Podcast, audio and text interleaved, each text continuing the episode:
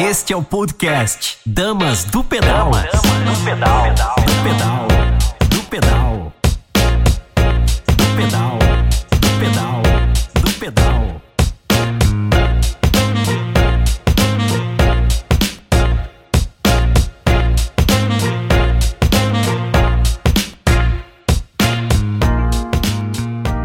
Eu sou Tcherna Mundim esse é mais um Dama do Pedal, um programa feito por apaixonados pelo ciclismo, para apaixonados pelo ciclismo e para você que vai se apaixonar e se inspirar aqui com a gente. Hoje teremos uma convidada radical. Ela é referência nacional em downhill e hoje atua também ensinando a prática da pilotagem no verdadeiro mountain bike. Quer saber tudo sobre essa pilotagem mais técnica e ousada? Fica aqui com a gente hoje, ok? Damas, do Pedal. pedal, pedal, pedal. E o tour? O tour tá evoluindo, você tá acompanhando o tour? Gente está postando no nosso Instagram, no arroba Damas do Pedal, aos poucos. Vem trazendo novidades das grandes voltas, ok? Entre em contato lá com a gente, coloca a sua sugestão, sua dúvida. E não podia ser diferente.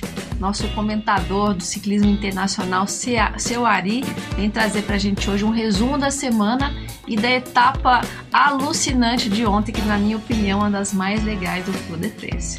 Seu Ari, conta pra gente como foi a etapa de ontem. Damas, Damas do pedal. pedal. Bom dia, galera do Dama do Pedal. Bom dia, Tcherna. Eu tô gravando esse vídeo logo após a 15ª etapa, que foi sensacional. Era uma etapa aguardada, Diziam que os colombianos eram a hora dos colombianos, mas o que aconteceu? Foi a Jumbo Visma, como dizem os europeus, em vez de Jumbo, eles dizem Jumbo. A Jumbo Visma mais engatou a quinta marcha e foi de longe. E muitos não suportaram o ritmo alucinante, o ritmo devastador, dois dos quais duas vítimas notáveis, Quintana e Bernal. Eles já podem, depois dessa etapa, mudar o foco para a vitória de etapa. Olha só o desastre bíblico para desalojar Primus Roglic da primeira colocação. É bem verdade que o vencedor da etapa, o Pogacar, ele foi prejudicado na sétima etapa, se eu não me engano. Ele deu uma bobeira lá, num daqueles ventos cruzados, ficou para trás, perdeu muito tempo. Ele vem recuperando, mas acho pouco provável que ele venha desalojar o Primus Roglic. Se há, existe alguém que possa desalojar o Primus Roglic, esse alguém é o Pogacar, mas eu acho pouco provável. Quintana e Bernal deram adeus ao sonho de serem campeões do Tour de France 2020. Um abraço, galera Dama do Um abraço, Xera. Xera, muito obrigado pela oportunidade, por esses poucos minutos em que eu possa falar do ciclismo internacional. Nesse momento, o ciclismo Tour de France. Adeus. Au revoir. É isso aí, seu Ari. Nem sempre os favoritos acabam levando né, a etapa.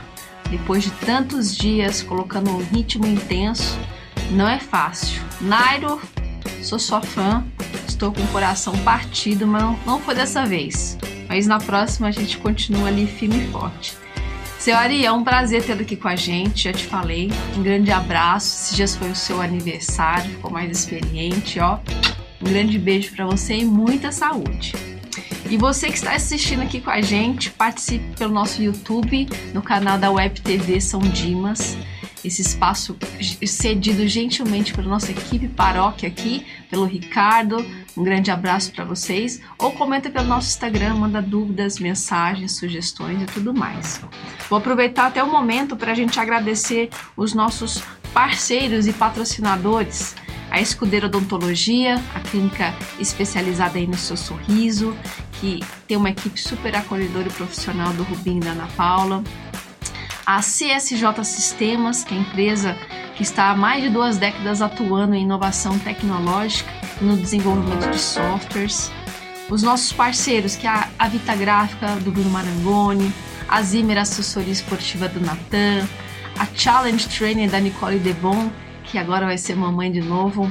Um beijo para essa família que está crescendo, com a Esther o Juninho Bike, ele radialista que cuida dos nossos podcasts, nosso programa no Spotify e no Apple Podcast. A IDM Audiovisual, o Alemárcio, a Web TV e o nosso querido produtor Douglas Marino, que não está aqui hoje com a gente, está fazendo falta, viu, Douglas? E o nosso novo patrocinador agora, que é a HRP Exercise Physiology, do Daniel de Souza, que é uma clínica registrada em exercícios físicos, a única na América do Sul com a certificação mais alta da Associação do Colégio Americano de Medicina do Esporte. Olha que bacana. É trabalho top aí de, de avaliação neurofisiológica, neuromuscular. Obrigada a cada um aqui por apoiarem o Dama, por apoiarem nosso esporte, nosso projeto, para crescer mais ainda e inspirar mais ainda pessoas, viu?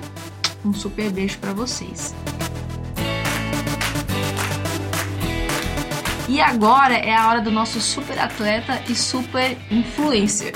é, Fabão, você é um influencer, você influencia e está no meio de grandes atletas porque você é realmente um grande atleta. E hoje vai trazer mais uma pessoa incrível que às vezes você ainda não conhece. Fabão, de quem que você fala hoje? Conta pra gente. Bom dia, Tcherna. Bom dia, amigos e amigas do Damas do Pedal. Vamos lá, mais um Dicas do Fabão. Já falamos com diversos atletas, dirigentes, organizadores de evento, Hoje eu quero falar com um cara que o ciclismo me aproximou muito, né? A gente nunca correu junto na mesma equipe, mas numa época difícil da carreira dele, onde ele sofreu um acidente sério, ele ficou com uma sequela pro resto da vida. Ele escondeu essa sequela de algumas pessoas. E o Fabão, por ser sequelado, todo mundo sabe do meu problema no braço, né? Acabei me aproximando bastante dele. Então, assim, é um cara muito conhecido pela sua muito conhecido por ser um cara que joga limpo. E assim, é o famoso Severino. Qualquer técnico de equipe sonha em ter um cara como ele. Qualquer diretor esportivo sonha em ter um cara como ele. O cara sobe, o cara sprinta, o cara faz contra-relógio, o cara corre provas de pista de maneiras fantásticas. Acho que brasileiro de pista ele já tem. Ele já ganhou a Omnium, ele já ganhou a Scratch, ele já ganhou a perseguição por equipe. Eu sei que provas de estrada ele já ganhou a volta do Uruguai num ano e foi vice no outro. Ele já ganhou a Copa da República, ele já venceu a 1 de maio, ele tem participações nos Jogos Pan-Americanos de Toronto e no Mundial da Espanha, e agora sim ele tem as participações em três Jogos militares, mundiais militares: Coreia do Sul, Holanda e na China. É um cara que é conhecido no meio do ciclismo como gordinho, mas que de gordinho ele não tem absolutamente nada. Grande amigo nosso aí, Christian Egídio. Gordinho, fala um pouquinho pra gente que é ser um atleta militar. Você que faz parte, ó, dos atletas da Força Aérea Brasileira. Fala um pouquinho pra gente da satisfação, quais as obrigações que você tem como atleta militar, o que muda da sua conduta, que a gente sabe que existem algumas regras de condutas diferentes para os atletas militares. Você que faz parte da seleção militar desde 2015, fala um pouquinho pra gente da sua preparação, da, do orgulho, né, que é você representar o Brasil duas vezes. Você que já representou ele de maneira tão, tão forte, tão brilhante na seleção é, brasileiro e agora também faz parte da seleção militar. Fala um pouquinho da gente, pra gente aí, como foi sua entrada na, na, na seleção militar, quais os critérios para permanecer lá, é, o que isso agrega a você, quais o reconhecimento que o, o país tem por você estar tá prestando esse serviço, você que hoje é terceiro sargento da Força Aérea Brasileira, e agradecer. Queria você agradecer, agradecer muito você por estar participando do nosso canal, por estar trazendo uma visão diferente, né? Desse lado dos atletas militares, que foi muito investido para as Olimpíadas do Rio. Se não fossem as Forças Armadas, o nosso esporte talvez já estivesse morrido. Então fala um pouquinho pra gente aí, Gordinho. E agradecer, tá bom? A você, ao pessoal do Damas do Pedal, por estar tá dando essa oportunidade pro Fabão, no nosso quadro aí, Dicas do Fabão. E grande abraço, Gordinho. É, você é um cara que tem uma índole fantástica. O ciclismo inteiro te respeita não só pelos seus títulos, porque títulos vão embora, cara. Medalhas estragam e troféus apodrecem. Mas a, a sua personalidade, a sua índole, você, lembrando falar do, do, do, vídeo que eu comentei na semana passada sobre o, o Galáctico, que nunca vai desrespeitar um companheiro de profissão por causa de uma vitória de um pódio. Você é um desses caras diferentes, beleza? Pessoal, grande abraço a todo mundo, grande beijo. Jerna, obrigado mais uma vez pela oportunidade. E ó, cara é. Ah, e detalhe, quando ele tem alojar aqui no DCTA, muitas vezes ele tá rodando pelas estradas aí, pessoal. Então, quando vê alguém com a camiseta da, da, da, da seleção da aeronáutica, pode ter certeza que é tá bom? Grande abraço a todo mundo aí, valeu pela oportunidade. Beijos, boa semana a todos. Fala galera, beleza? Aqui é o Christian Egito, agradecendo aí o Fabão, Dama do Pedal, pela oportunidade, né? Estar presente com vocês aí hoje, falar um pouquinho da minha carreira como ciclista profissional há 12 anos, né? também ciclista militar da Força Aérea Brasileira. Fabão, muito obrigado por essa lembrança, muito obrigado por colocar, por dar ênfase aí na, né, nessa caminhada de 12 anos do ciclismo, né? É, consequentemente, a gente conquista alguns resultados e amigos também, né? Nessa caminhada. Então, muito obrigado aí pela lembrança e pela oportunidade. E vamos lá. É, ser ciclista profissional militar, né? Hoje no Brasil. É, eu diria que é um privilégio muito grande, né? É um privilégio para poucos a Força Aérea e as Forças Armadas dão aos ciclistas, aos atletas, na verdade, de, de alto rendimento, né? Através do, do programa PAR, né? Que é para atletas de alto rendimento, né? Em 2015, eu ingressei na Força Aérea Brasileira né? Através do meu currículo, através de um edital. E anualmente a gente renova o contrato lá, né? renova, reengaja como atleta militar, passando por todos os, os, os requisitos que a força exige para um atleta de carreira, para um militar de carreira, desculpa, né? Então a gente passa por teste físico, a gente passa por inspeção de saúde, né? É, entre outros cursos que também muitas vezes a gente está presente e sobretudo a gente leva é, o militarismo no, no coração, né? Como pessoas, né? A gente tem essa obrigação de, de nos de nos cuidar, né? E, e preservar a, imagem do, do, do atleta e do militar ao mesmo tempo. Então eu diria que é uma satisfação enorme vestir essa farda verde e amarela, né? Representar a seleção brasileira militar e civil é de extrema importância na minha carreira e na minha vida, né? Também gostaria muito de ressaltar que é tanto quanto importante é, defender também as bandeiras da, da equipe de Taubaté nesse ano, né? Uma equipe também fantástica que, que me dá muito suporte, que, que me, me acolhe como atleta profissional no Brasil e isso é fantástico para mim. E é isso, galera. Nesse decorrer dos anos a gente participou de várias competições aí fora do Brasil, né? Como o Fabão disse no vídeo. É... Ser atleta militar, junto com os demais atletas aí de alto rendimento do Brasil, que eu vou até falar o nome de alguns aqui, né? Meu companheiro de, de treino aqui, Rafael Andreato, é, André Gore, atual campeão brasileiro, Magno Prado, dispensa comentários, né? atleta olímpico, medalhista pan-americano, então, para finalizar o vídeo, é, né, como eu estava comentando, também tem uns atletas mais novos que a Força Aérea dá essa oportunidade né, de ingressarem. Então, somos uma família, né? Aprendemos muitos valores aí de trabalhar como equipe quando vestimos a farda e quando estamos aí numa uma competição para representar a bandeira nacional, né? Então eu diria que eu sou muito grato à Força Aérea Brasileira, né, por essa oportunidade a todos os atletas de alto rendimento do Brasil. É... E gostaria mais uma vez de agradecer de forma geral a todos que estão acompanhando, né, esse vídeo e, e essa, essa reportagem. Um super abraço a todos e possamos aí nos encontrar brevemente né? Para podermos aí então nos rever e competir aí uma, uma boa prova, uma boa competição e que assim seja. Valeu, um grande abraço a todos, até mais.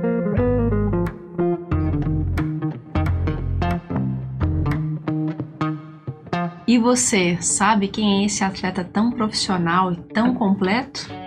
Esse guerreiro é o Christian Egídio, atleta da Força Aérea Brasileira alguns de seus títulos, né? Ele tem sete títulos nacionais. Em 2009, ele foi campeão brasileiro sub-23.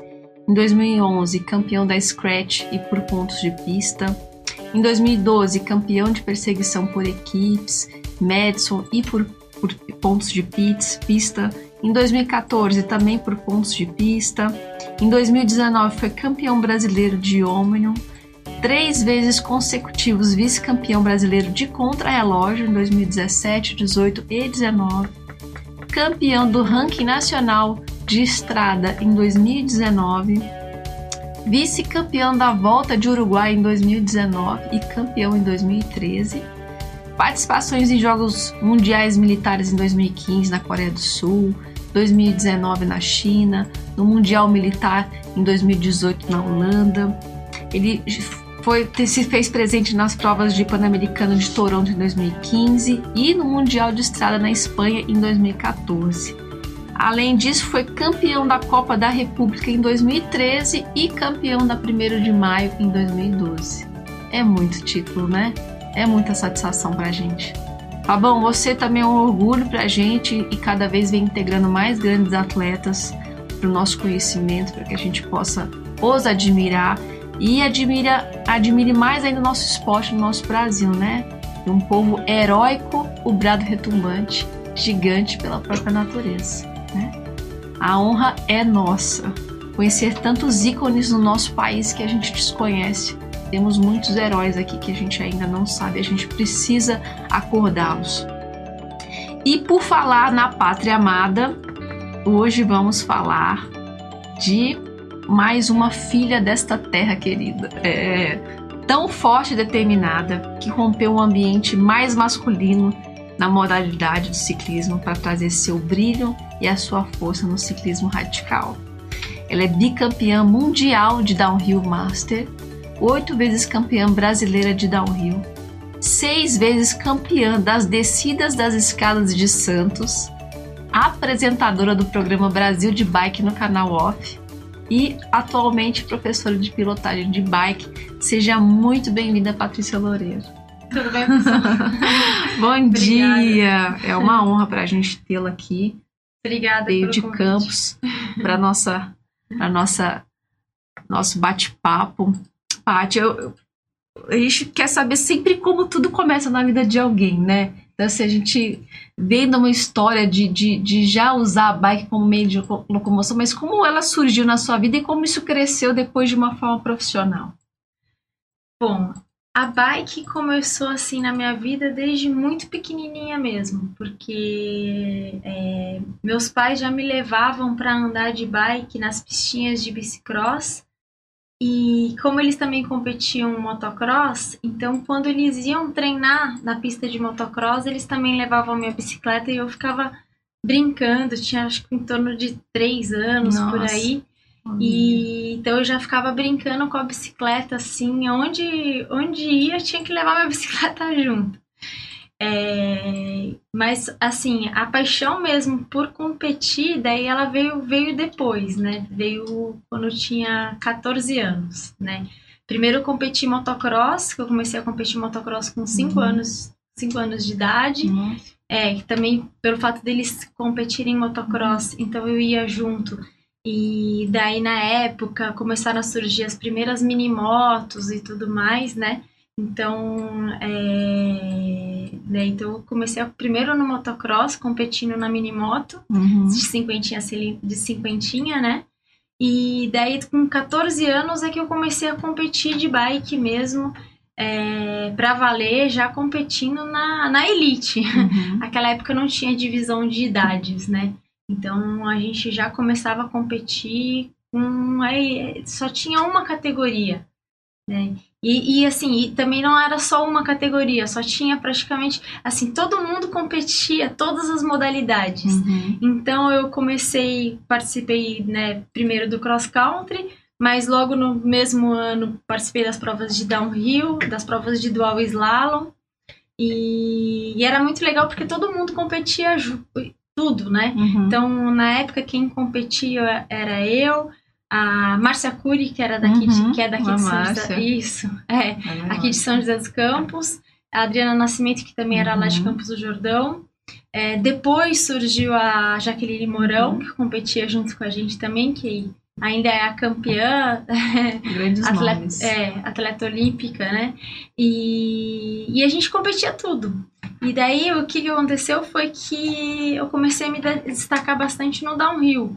Então, é, daí passou um tempo, eu fico, foquei só no downhill, fiquei Uhum. só no downhill, porque foi daí um momento que dividiu, dividiu, digamos assim, o pessoal do cross country se manteve no, no, no cross country e daí do downhill ficou mais pro downhill, né? Então, por exemplo, naquela época, quem que eram as downhilleiras? Era eu, Márcia Curi e Jaqueline Mourão. Uhum. Ela ainda não era do cross country, ela era do downhill. E, e as provas de downhill também começaram a ficar cada vez mais técnicas e mais difíceis. Uhum. Daí começaram a surgir os, os saltos, né? Então as pistas começaram a ficar realmente pistas de downhill, não eram simplesmente só trilhas, eram pistas de downhill. Mas eram elaboradas, né? É, isso mesmo. Daí Uhum. começaram a surgir os pulos, os pulos maiores, né? é, E, e a modalidade em si no mundo começou a, a, a crescer bastante, né? É, porque o mountain bike e o downhill surgiram juntos, só que assim, é, no primeiro momento, é, todo mundo praticava tudo e de repente separou, digamos assim, o cross country do downhill. naquela época, era a mesma bicicleta que se usava ou já tinha bicicletas distintas? Não, no começo a gente só usava uma bicicleta para tudo. Uhum. Daí eu lembro que eu tinha uma bike rígida, que com a mesma bicicleta a gente subia no uphill e depois descia competindo downhill. Uhum. Era a mesma bike. Depois é que surgiram as bikes full, freio a disco. Então você, você já aprendeu, se aperfeiçoou numa pilotagem muito mais, a gente brinca raiz, né? Mas Uhum. muito mais crua ali, né? Sem ter a tecnologia para trabalhar a seu favor. Ainda era realmente você tinha que ter muito mais domínio, né, e habilidade para poder passar nos, nos terrenos que você tinha de desafio, né? Com certeza, comparando com as bicicletas que a gente tem hoje, a geometria dela era totalmente diferente. Eram bicicletas rígidas, então quer dizer, é, a pilotagem né, na bike Uhum. rígida também tem que ser é, é muito mais difícil, né, do que hoje. Por exemplo, a minha bike, que é uma bike de enduro full, é, né, com 150 de suspensão, né? Então, quer dizer, é bem mais fácil hoje, com certeza, principalmente por toda a evolução, né, Uhum. é, do que antigamente. Mas também tem um detalhe, as pistas não eram tão difíceis igual a de hoje. As de hoje, as pistas de hoje do downhill é muito mais técnico, né, do que antigamente. É, assim, hoje, digamos que as pistas de antigamente do downhill eram o mesmo nível técnico do cross country hoje. Tá. É. E tanto é que a gente consegue ainda, eu pelo menos participo ainda de provas de cross country com bike rígida. Né? Então Uhum. dá pra Você tem participar. essa habilidade, né? Não, não, é, até bastante gente participa Uhum. também. Você usa full ou rígida? Eu, como sou uma ciclista ainda iniciante na prática da mountain bike, eu me adaptei muito a full. Ah, ótimo. Por causa de, porque eu falo, né, a gente brinca que você tem que tirar o espideiro de você, porque você sempre pedalou anos aqui. É. Pra você abrir, abrir a perna, abrir o braço, é um trabalho assim, porque é automático, o instinto da gente. Então, até para receber todo esse impacto e para eu começar a sentir segurança para ir soltar a bike nos, nos lugares, eu me, adaptei mais a fluir porque eu gosto de longa distância. Então, eu gosto de provas de 5, 6, 7 horas e ficar levando aquele impacto todo o meu corpo absorvendo não, não- e a full também é muito mais divertida, É. né? Muito mais gostosa realmente de andar, né? eu acho. Isso daí sem dúvida nenhuma. Agora, para uma prova, às vezes, de estradão, eu prefiro até ir de rígida do que ir de full, assim. Dependendo da Uhum. prova.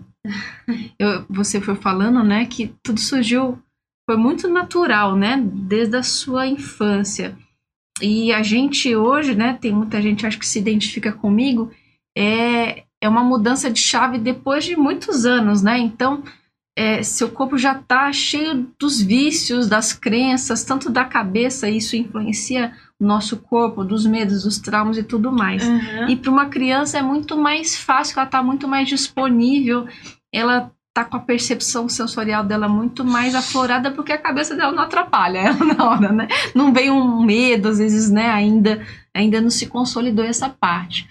Você sente, assim, né, que é, se os seus pais não tivessem te inserido nisso, você teria ido para esse caminho mesmo? Ou, ou você sente que, que tem a ver com, com, a, o ambiente que você estava, assim, que tudo isso foi natural na sua vida. E se, se você sentiu que, que existe alguma cobrança, porque eu vejo alguns pais que são ciclistas, né? E às vezes forçam um pouco o caminho para o filho. Em vez de colocar isso de uma forma ainda lúdica, já quer colocar para competir, não sei o quê, e não deixar a criança ter o tempo dela desenvolver isso. Como que foi isso para você? Então, é, na verdade foi uma coisa minha. Não teve absolutamente nada a ver com os meus pais. Uhum. Porque mesmo eles participando, competindo, a, a minha irmã, que foi criada do mesmo jeito que eu, no meio de uma pista de motocross, ela não teve isso que eu, que, uhum. eu, que eu tenho, né? Então, na real, a busca mesmo de querer estar tá lá, de querer competir, de querer treinar, querer é uma coisa é minha. da sua essência já. É, né? não é uma coisa que alguém colocou para uhum. mim. Tanto é que, na verdade, algumas vezes a... meus pais até tentaram não que eu parasse de competir, mas que eu não focasse tanto somente na bicicleta. Então foi uma das regras que eu sempre também tive dentro de casa, uhum. que sempre o estudar e trabalhar sempre veio na frente da bicicleta. Uhum. então, é, e eu, eu mesmo que sempre tentei conciliar absolutamente tudo na minha vida: o treino, o estudo e o trabalho. Porque, uhum. mesmo sendo atleta, que muitas vezes eu tive patrocínios, eu sempre trabalhei também ao mesmo tempo. Trabalho até hoje, né? Não só com a bike, trabalho hoje com a bike e também tenho meu trabalho na área de mobilidade. Hum. É, com bike também. a gente dá um jeito de costurar a bicicleta onde a gente quer atuar para ganhar dinheiro. Exatamente. Não tem é, jeito. Isso mesmo. É, que também a gente é apaixonada, é, né? A gente tem que trabalhar com o que a gente é apaixonado, porque a gente trabalhar numa área que a gente não gosta também não é, é legal, né? Também e a gente é... tenta apaixonar tantas pessoas, né? Sim. O pessoal fala, quando alguém gosta de bicicleta é impressionante, ela quer como se quisesse, é. né, doutrinar e levar para né, o templo do, da bicicleta sagrada, mas é, é, é porque nos apaixona tanto, a gente quer inspirar e apaixonar as pessoas também, né? Uhum. Você começou muito jovem, então de repente repente você não flertou com alguns medos que as pessoas às vezes então, flertam. Aí é que as pessoas se enganam. Hum. Isso não é real. Na verdade, assim, é, como eu competi muito tempo a nível é, muito forte, a nível World Cup, Mundial e etc e tal, estando lá com as melhores do mundo uhum. e competindo de igual para igual, e muitas vezes não tendo todos os recursos que elas tinham, mas me virando nos 30 para conseguir estar tá lá, literalmente me virando nos 30, esses medos, ela, eles às vezes até eram maiores, porque assim, eu chegava para competir fora do Brasil e de repente me deparava com obstáculos gigantes, drops enormes, road gaps de 5 metros ou mais, e às vezes eu nunca tinha feito isso na vida. Uhum. É, então, assim, até uma coisa interessante, assim, uh, todas essas coisas que eu passei, até mesmo esses medos e tudo mais, foi daí que eu comecei também a desenvolver essa metodologia que é um passo a passo para pilotagem. Entendi. Né? Porque esse final de semana, sábado, não, sexta-feira, eu tava com duas garotas e uma, dela, uma delas estava apavorada e assim, eu já passei isso diversas vezes. Aquela situação de sentir que você não consegue andar de bicicleta. Eu sei, eu travo, eu já chorei em várias trilhas de travar e o uhum. pânico. É um uhum. pânico, né? É. é. Então, assim, eu desenvolvi o, a, essa metodologia uhum. é justamente o passo a passo para desenvolver justamente isso, para você meio que destravar, uhum. para conseguir fazer coisas que você nem imaginava que conseguia. Então eu começo assim, toda tem uma série de exercícios, eu criei uma metodologia com uma série de uhum. exercícios uhum. que são feitas, que é uma sequência, que cada exercício depois se encaixa no outro e vai fazendo essa sequência para conseguir é, a pilotagem, né? Então uhum. é o fundamento das pilot, da, da, pilotagem, né? E uma coisa se encaixa realmente na outra, né? E daí depois que, que a gente faz essa série de exercícios, a gente vai para a trilha e meio que faz, abre uma chavinha assim. Né? E, e, isso tudo, justamente, eu desenvolvi não só dos meus medos, como também uhum. acompanhando outras uhum. pessoas, principalmente mulheres. A minha análise sempre foi a partir das mulheres, mas eu gosto também né, de ver como que é a reação dos homens, porque os homens ainda têm uma coisa que é um pouco diferente na questão assim, eles sempre sabem que conseguem e, e, e acham que sabem fazer. Então, você tem que mostrar de uma outra forma como um outro jeito é uhum. é melhor. Uhum. Né? Então é uma outra, é. outra técnica também de dar aula. Mas serve para todo mundo, até desde uhum. criança, iniciantes, como atletas profissionais. Mesmo aqueles atletas profissionais que já são cheios cheio de vícios, né, de pilotagem às vezes errada em cima da bike, consegue justamente perceber as diferenças e começa a aplicar e já tive assim vários feedbacks justamente nesse sentido de falar, nossa, eu consegui realmente diminuir meu tempo e tanto, né? uhum. E, e, a gente no downhill a gente faz muita análise de tempo. Uhum. Cada, né, aonde a gente ganha mais tempo, ao contrário do que as pessoas pensam, que é em trechos técnicos inclinados ou nos pulos, na verdade são nas curvas. e, e assim, cada curva a gente consegue ganhar muito tempo. Eu vi uma reportagem, né, esses dias do Avancini, ele colocando exatamente isso, né, sobre esse boom que se, se teve em relação ao nível de dificuldade técnica das provas, uhum. até dos bike parks. A gente vai entrar um pouquinho daqui a pouco nesse assunto. Uhum. E de que não é isso que vai, vai definir um bom atleta ou não. Porque acaba que não é porque ele é um atleta de elite que ele vai fazer isso em menos tempo do que uma outra pessoa que também treina, né? E, está colocando as pessoas em risco. A Jaqueline também se manifestou que ela também veio de uma fase que é, você também veio de que concordo, as trilhas assim, não eram elas eram naturais, né? E uhum. cada vez eles estão aumentando a dificuldade técnica. Você acha que hoje o, o, o XC, assim, ele está muito parecido com um, tá indo para rumo de um downhill na parte técnica? Não, tá muito longe de um downhill. muito, muito. A distância, tipo, porque pra gente, se a pessoa nunca fez downhill na vida, talvez fale uma besteira dessa. Não, é assim. É, as pistas de XCO, a gente agora tá uhum. tá falando de XCO. É as pistas de XCO, na minha opinião, estão ficando extremamente divertidas. Uhum. É verdade. Não estão é. ficando extremamente técnicas. Eu acho que assim, é, saber andar de bicicleta é extremamente, é extremamente importante para todo mundo. Todo mundo precisa desenvolver uhum. isso. Mesmo quem vai andar como meio de transporte nas ciclovias, na rua. Vai desenvolver muita coisa, né, na é, gente. Como exatamente. Equilíbrio, percepção do todo o espaço, uhum. até educação, gentileza, tudo, né? Desenvolve é. muita coisa. É.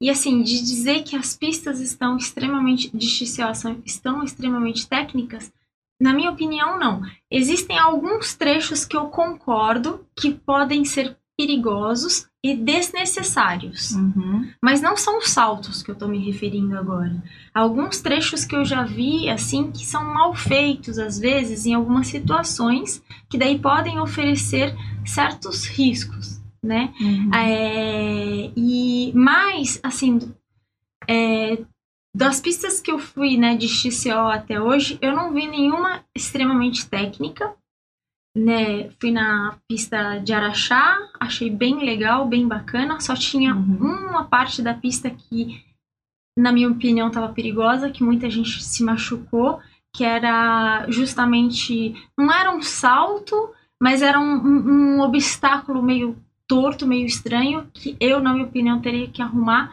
Por quê? Porque a gente do downhill, a gente tem a técnica de matar o obstáculo, mas a galera do XC não tem. Uhum. Então eu vinha e matava o obstáculo. Eu puxava uhum. a bicicleta e encaixava antes. A galera do XC vinha, dava de frente com o obstáculo e várias pessoas caíram ali e quebraram a, clavícula.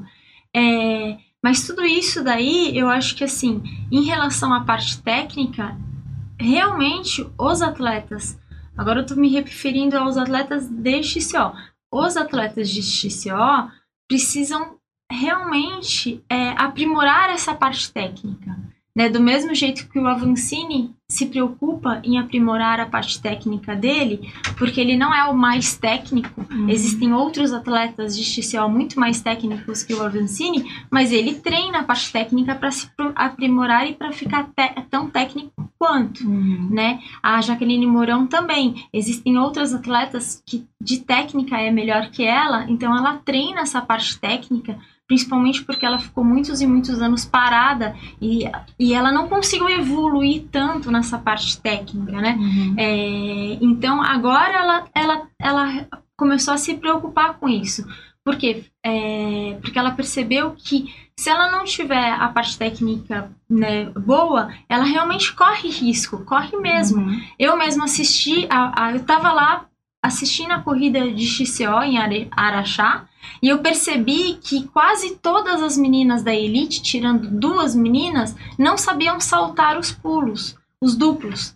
Né? Então tinha, vinha na, na Dona Beija uma sequência de. Você, che- você tava lá? Não. Ah, ok. Então tinha uma sequência de duplos, tinha um primeiro duplo, Uhum. segundo e depois logo mais pra frente um outro. E eu confesso de verdade, na elite toda só tinha duas meninas que estavam conseguindo saltar perfeitamente da forma correta, como Uhum. se deve saltar. Todas as outras estavam Uhum. tipo passageiro deixando a frente cair assim. E isso sim é realmente perigoso. Então o perigoso não é o salto, é não saber saltar. Isso é perigoso. Né? Então a, a, a parte técnica da pista não é perigosa. O perigoso é não saber andar na parte técnica. Daí não é a pista que tem que mudar, é o, o atleta que precisa realmente aprimorar a tua Uhum. pilotagem. Igual, por exemplo, ano passado também, pra mim esse mundo de XCO e XCM é tudo novo, tá? Uhum. Que eu sempre fui do downhill e do enduro. E daí, assim, é, teve a- aquela prova que tem todos os anos lá que é, desce o zigue-zague. Sei. Ah, eu, eu tava lá. Eu lembro de você lá. Lá no, no Big Bike de Big Bike, Santo isso, Antônio. isso Uhum. mesmo. E, e eu percebi que ninguém conseguiu descer. eu e um cara fomos os únicos que descemos tudo, né? E assim, eu pensei, não sei, eu devo ter passado umas 150 pessoas naquela descida. Não tô brincando. Umas 150 pessoas. Eu ia passando todo mundo e todo mundo parado porque tava muita lama Uhum. né? E a gente ia passando, passando, passando, passando, passando, passando, passando, tipo, intermináveis, gente, né? E, e sinceramente, não é uma pista difícil. O zigue-zague é um dos downhills mais fáceis que Meu existe. Deus. Entendeu? Uhum. Então, assim, se for pensar numa pista de downhill, o zigue-zague é nível fácil Uhum. né? O nível fácil é, é um zigue-zague. e, e aí, gostoso? É divertido? É uma delícia. Mas o que, que precisa para descer lá legal e bem e tecnicamente confortável e se divertindo, que é o principal? É saber como descer. Uhum. Né? Então, eu foco muito, principalmente nas minhas aulas, no posicionamento correto do corpo e o movimento correto para transpor cada tipo de obstáculo. Uhum. Isso daí é o primordial, é o fundamental na parte técnica e na parte de downhill e na parte de pulos, né? E para subida também. Uma curiosidade, tem alguma coisa que é ainda desafiadora pra você de técnica? Sim. Que te faz assim ainda coração ainda palpitar um pouquinho mais forte? Com certeza, os pulos. É. É, os pulos grandes. Eu tenho, eu tenho uma pista de pulo, que são 10 pulos, que quem fez foi o Valmor, que foi a mesma pessoa que fez a pista da, do de Araxá Uhum. e a de Taubaté, aqui da Copa Internacional. E tem um duplo que eu não saltei ainda. ainda não, não, não saltei. Uhum. É, então, os pulos, é, na verdade, to, todo ou qualquer tipo de obstáculo ou trecho técnico, a gente tem que ter o respeito. Sim. Né? É importante Então, é, e a gente também tem que saber, por exemplo, eu não entro de jeito nenhum numa madeira se tiver molhada. Porque eu já levei vários tombos e tombos muito feios de pista com madeira molhada, né? Eu já me quebrei assim, então eu, eu sempre evito, Uhum. né? Então, é, e sempre oriento o organizador da prova a colocar a tela. Né? Sempre falo, chego e falo, ó, coloca uma tela, porque é perigoso Sim. mesmo. Alguém pode ter um acidente sério, né? E, mas é, muitos trechos, assim, já teve provas que, que eu não competi pelos trechos técnicos. Por exemplo, teve uma, teve uma World Cup que foi nos Estados Unidos, que a pista inteira era completamente íngreme e no meio do íngreme tinha uns drops assim, Uhum. e só pedra. Pedra totalmente íngreme e pedra e drop, drop, pedra e, e o tempo inteiro assim. Eu fiquei apavorada e foi a única prova que até hoje eu desisti de competir. Por causa do nível técnico. A gente tem que saber se resguardar, né? Eu, eu, eu posso falar como mulher, né? A mulher, ainda mais que ela, ela a gente fala de multidisciplinar, né? Ela, ela é mãe, às vezes, ela é profissional, ela, ela- a gente tem esse senso de responsabilidade também de saber que você tem que, que você pode se divertir ali, mas você tem, tem a responsabilidade do todo que depende de você também, né? Sim. Então, a gente se coloca, né, a gente pondera mais o na hora de se colocar num risco, né? E então eu, eu tenho muito essa coisa, assim, você falando do respeito, né? Tem lugares que eu já passo hoje, mas eu passo sempre com muito respeito, assim. Eu sei que eu passo, mas eu respeito aquele, aquele local ali, porque é um local para mim desafiador ainda. Eu sempre passo com aquela sensação, passei. Você falou de alguns nomes, mas pra gente ainda é tudo muito novo, né? Assim, eu sei o drop, mas explica pra gente esse- esses nomes, o que, que são cada um desses, desse tipo de, de desafio no- numa, num trecho de downhill ou de XCO mesmo. Então, o du- duplo. Duplo Uhum. são aqueles pulos, né, que tem uma jogada e uma recepção, Uhum, muitas vezes com uma vala no meio, uhum, ok? Mesa, que são aqueles pulos também sem vala, tá. ok? Tem a, a jogada e a recepção, daí sem vala. A, a, a jogada é um pouquinho mais de pé, a recepção, se for uma pista de XCO ou de downhill, é um pouquinho menos inclinada. Se for no dirt jump, daí tanto a, a jogada como a recepção, elas são bem inclinadas, ok? Daí tem é, gap. Gap é aquele pulo que você praticamente tem a jogada, pode ser de madeira ou de terra mesmo, e depois tem a recepção, Uhum, ok? Então você meio que pula para baixo. tá. Você não precisa puxar tanto a bike, né? Na real, você precisa um pouquinho, manter, a manter. frente. Uhum. Manter a frente é sempre fundamental, senão, Uhum, né? Você capota. Sim. É, então, manter a frente, segurar a frente, você não precisa puxar a frente, mas o segurar a frente para bike não. Sim. Uhum. E o movimento também é primordial. O movimento do corpo é, é fundamental. É, daí tem os drops, né? Que são os trechos bem inclinados, às vezes o drop de pedra ou de terra mesmo, né? Que são trechos bem, bem inclinados. Quase tá assim. descendo, né? Um degrau, assim, É, né? pode De um ser. andar pro outro. Isso, exatamente. É. É, Daí tem vários outros Uhum. tipos de obstáculos. Tem rock garden, que são Ah, várias as pedras. Então, é, tem rock gardens assim com pedras enormes. Você viu a- a- a- as, as Olimpíadas que deveriam ter- poderiam ter acontecido se não tivesse a, a pandemia, né? É, aquela pista, por exemplo, tinham várias e vários rock gardens e várias pedras diferentes, de vários tipos, enfim. É, que eu acho que muitas vezes pode até ser mais perigoso do que os pulos, principalmente pelo fato de quem compete XCO não usa capacete fechado.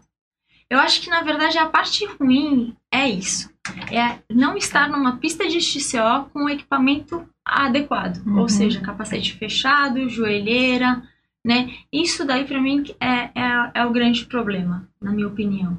Porque as pistas realmente estão ficando extremamente divertidas, só que logicamente às vezes acontece mesmo de um tombo e outro, principalmente por ser uma, uma, uma competição que tem vários atletas na mesma pista. Uhum. Então, às vezes, quando você vai ultrapassar alguém, né? Então sempre às vezes você tem um, né, o contato, daí pode ser perigoso cair, né? Dar de boca com uma pedra, alguma coisa assim. Concordo que é perigoso mesmo. A gente Uhum. no downhill usa equipamento, capacete fechado, o óculos, né? O Google, assim. Então, sempre tá mais protegido Uhum. né? É, que eu acho que é um pouco é o que falta. Um pouquinho, por exemplo, para quem for com- quem compete hoje o XCO. Agora o XCM não, porque assim, o XCM, que é as provas o XCM todo mundo sabe, né? Eu, eu explico o que é. É melhor você explicar, porque tem gente que até do speed nunca andou de mountain bike. Ok. Então, o XCO é o circuito fechado, que a gente dá várias voltas. É o XCO, que é o Cross Country Olímpico. O XCM, que é a Cross Country Maratona, é um circuito que muitas vezes tem bastante partes de estradão, é um circuito maior, né? Então, depende da prova, são 40, 50, 60, enfim, tem É. até de cento e poucos quilômetros, é, ou às vezes até mais. é, né, de um dia, dois dias, sete dias, enfim, vários tipos diferentes de provas de XCM. É, e também tem alguns trechos de trilha.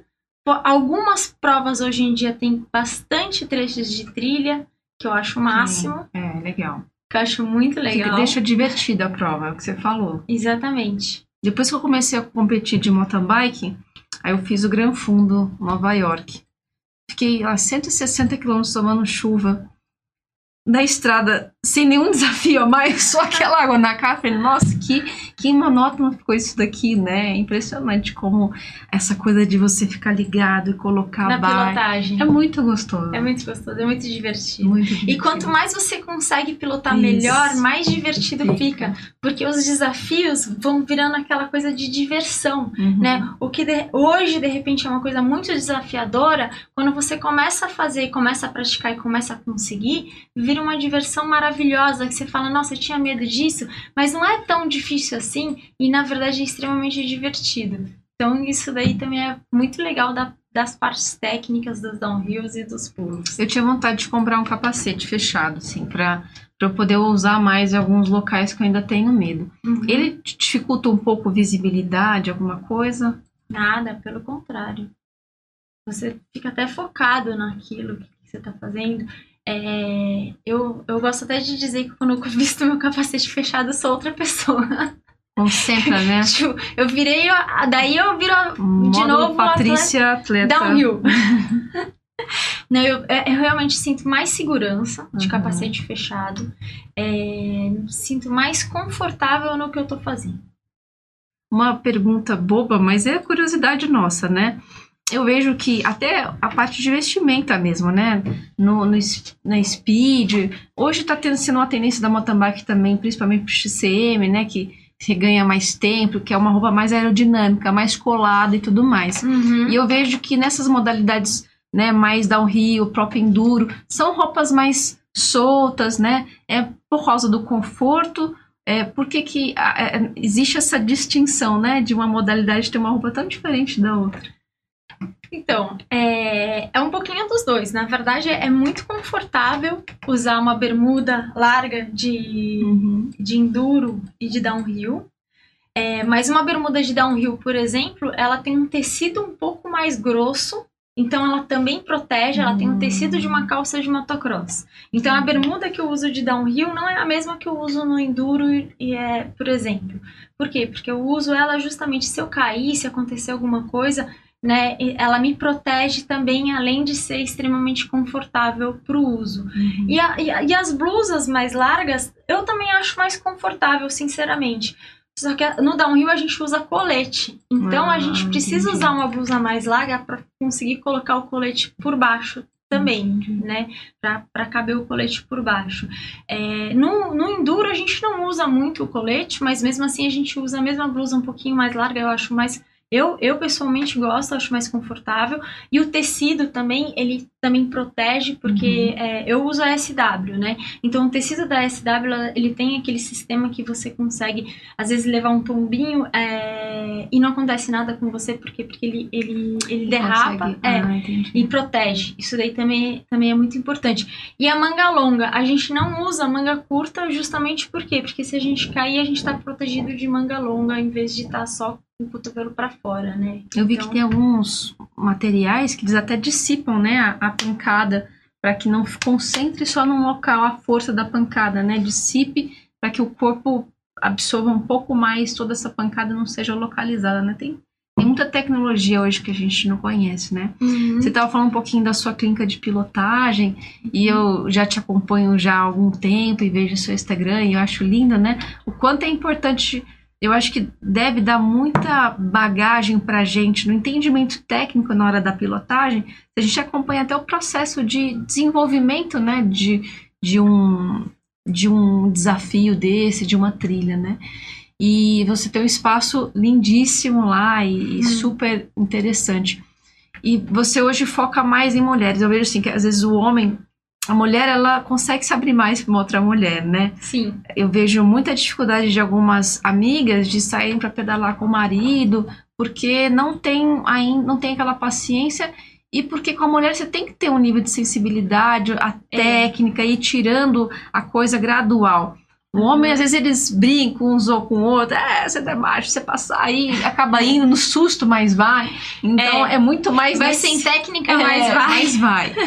Então, tem que ter essa sensibilidade. O que, que você uhum. mais pega de trauma das pessoas que vão lá te procurar? Então, é justamente o marido ou o namorado que vira pra mulher e fala assim: é só soltar o freio, é só descer. E ela fica olhando pra ele assim: aham. E não é só soltar o freio e não é só descer. a gente, né, a gente começa do beabá, desde, uhum. desde o comecinho. É, e, e, eu já, já tive que corrigir várias situações, principalmente às vezes do marido ou namorado, de falarem algumas coisas que, é, que não é bem é, daquela forma que tem que ser feito. Uhum. Né? Então, é, não só além de traumatizar, mas elas também começam a fazer errado né? E, e justamente às vezes leva um tombo, alguma coisa assim que, né? E, e daí não não querem mais nem andar às vezes com, com o namorado ou com o marido porque tem medo de ter que fazer alguma coisa que não quer. Então, é e, ou às vezes fica com medo de atrapalhar no meio da trilha. Uhum. Acontece muito isso também. Ah, não vou pra trilha, porque se eu for pra trilha eu vou atrapalhar eles, porque eu fui para trás né? Então se sente mal dessa é. situação de ficar para trás. É, mas hoje tem uma coisa muito legal. Por quê? Porque os maridos é que estão levando as mulheres para fazer Eles estão percebendo que eles não estão tendo competência no E não é, não é nem que de não ter, às vezes, competência. É justamente essa coisa que a gente tem uma forma diferente. Eu tenho uma forma uhum. diferente de pilotar dos homens. E, ao mesmo tempo, todas as mulheres também. A gente tem algumas dificuldades que nós, todas as mulheres, nós temos. Por exemplo, uma delas. Todas as mulheres têm dificuldade de puxar a bicicleta. É né, você provavelmente tem também, uhum. né? To, enfim, todas as mulheres têm. E eu tenho também essa dificuldade. Não é uma dificuldade, é, né? Então. E eles não conseguem, como eles não são mulheres, eles não conseguem é. entender como não, a gente tem essa dificuldade, né? Exatamente, é. Porque para eles é um desconhecido. Então, quando eu falo de não ter competência, né? Na verdade, eles não têm a vivência do que é ser uma mulher e não tem a didática também para passar isso, né? É. Então, você realmente antes de traumatizar, porque às vezes elas já chegam lá mais traumatizadas, mas, uhum. né, leva para quem realmente tenha condição de criar, de desenvolver esse é, processo. É, e né? agora é muito legal que, que também estou dando aula para casais, né? Então, hum. sábado, por exemplo, eu tava com dois casais. Daí é muito legal. Porque acaba que um ajuda o outro, sabe? Uhum. Então, assim, é... mesmo o marido já andando há mais tempo, né? Aprende também a técnica, Sim. né? E daí, quando a, a, esposa tem alguma dificuldade, ele lembra da técnica e fala, ó, oh, tem que fazer isso, tem é isso aí. E, e então isso daí é isso daí é muito legal, porque a, acaba realmente unindo, uhum. unindo o casal. O casal, né? É isso mesmo. É. E, e, e, isso daí é, é que nem você falou, né? Uma didática que você vai passando passo a passo, né? Que vai destravando e, né, e lógico que tudo, sempre falo, tudo é treino. Né? Então, a primeira aula, por exemplo, é muita teoria. Depois as outras aulas é mais realmente a prática. Uhum. Mas tudo é treino. Se não treinar, eu mesmo, por exemplo, fiquei muitos anos sem treinar downhill, né? E agora, esses últimos anos. E eu não tenho mais a técnica, nem a habilidade, nem a velocidade que eu tinha há 10 anos atrás. Muda, né? Uhum. Só que em compensação, hoje eu tenho muito mais preparo físico do que eu tinha antigamente. Porque pelo fato de eu ter ido pro XCO e XCM. Uhum. Então a gente vai também adquirindo uma certa maturidade, digamos É. assim, mudando de Isso modalidade, né? E tudo é treino, tudo é treino. E Desde a gente parte- gosta de desafio, então chega uma hora que se você também já aprendeu tudo que tinha para aprender ali, a gente precisa de coisa nova, tá sempre em- aprendizado, né? Então é legal que você vai experimentar as outras para você desenvolver outras coisas, né? E como um ajuda muito o outro, né? A gente já falou muitas vezes do speed da mountain bike, Aham. mas o quanto um ajuda muito o desenvolver do outro, né? Muito. É, eu, eu tô sem speed agora. Eu tava vindo pra cá. No caminho pra cá, eu falo, eu preciso de uma speed urgente. Porque o condicionamento que a É. speed dá não existe igual. É. Né? Então, realmente, todas as modalidades elas se complementam. Se complementa. Você Né? fica um atleta muito mais completo, né? Mais maduro. Uhum. né? Você vai desenvolvendo várias características. Uma coisa que eu fiquei curiosa, assim, né? Porque eu vejo muitos atletas de downhill que hoje são de downhill, mas eles tiveram essa história da infância, de já ter crescido nesse meio. Hoje é mais interessante uma pessoa que queira chegar no downhill, primeiro ela desenvolver as outras modalidades, para depois ela ir evoluindo, construindo o caminho para o downhill, ou alguém pode também é, tentar ir, né, se desenvolver já direto pro downhill, Então, hoje, a vantagem é que a gente tem o enduro. que é um meio termo, né? que é um pouquinho de tudo. Então, o enduro é, é um pouquinho diferente do formato do downhill na competição, mas na verdade no forfã, por exemplo, a gente chama de all mountain. Uhum. Né? Então, o all mountain, vamos falar assim, o all mountain é legal justamente por causa disso, porque você não tem que ter um, ser um super atleta de downhill, descendo extremamente rápido e tudo mais, mas também não precisa ser um super atleta de cross country e subir extremamente rápido. Você consegue, né, se divertir. Qual é a verdadeira intenção do all mountain? Para mim, na minha opinião, o melhor esporte que existe é o all mountain. Hum. Porque você se diverte em todas as situações. Então você se diverte tanto para subir, que você não tem que se subir, subir se matando, Tá. né? Mas você pode subir conversando com o colega, comendo. né? você vai lá, olha a vista, tira foto. A coisa que a gente mais faz é tirar foto, né? Gostoso. É, e daí a gente chega lá no topo da montanha, vê todo aquele visual lindo, maravilhoso, né? Fica lá olhando a paisagem, tirando foto, conversando. E daí desce, desce legal, le- desce de se divertindo. Não tá pensando em tempo, não tá pensando de ser o melhor do mundo, não tá pensando. Tá pensando Na somente experiência, de. né? Exatamente. De se divertir. É. Então, na minha opinião, assim, quem quiser realmente a diversão na bike, vai pro Mountain. Gostei. Gostei. É uma, uma, uma modalidade que sempre me chamou muita atenção. Muita. Eu acho que Uhum. eu tô desenvolvendo primeiro no, no XCM, aí agora eu tô indo um pouquinho pra parte técnica, aprendendo aos poucos, para depois ousar ir para o Almonte. Vou me preparar para isso.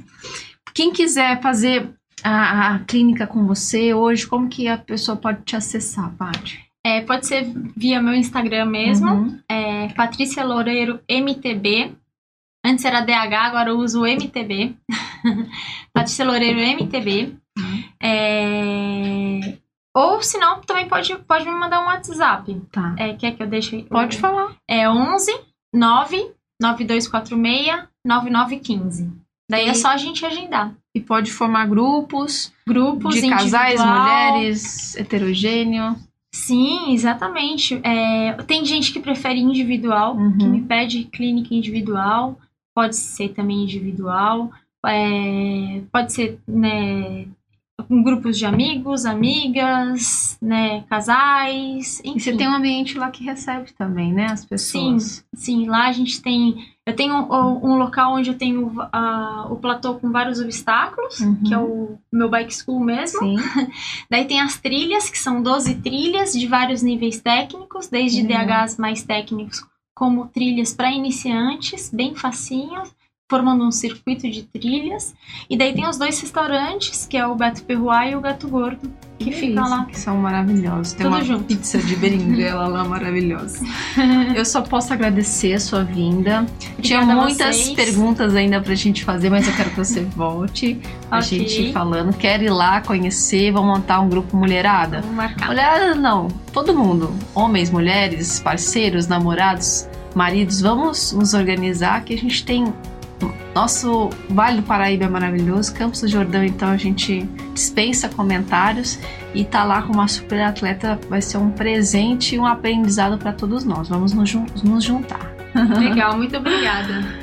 Queridos, nosso programa vai chegando ao fim. Uma boa semana a todos. Fiquem bem. Semana que vem a gente volta. É uma honra estar aqui com vocês. Um beijo, uma boa semana. Tchau, tchau.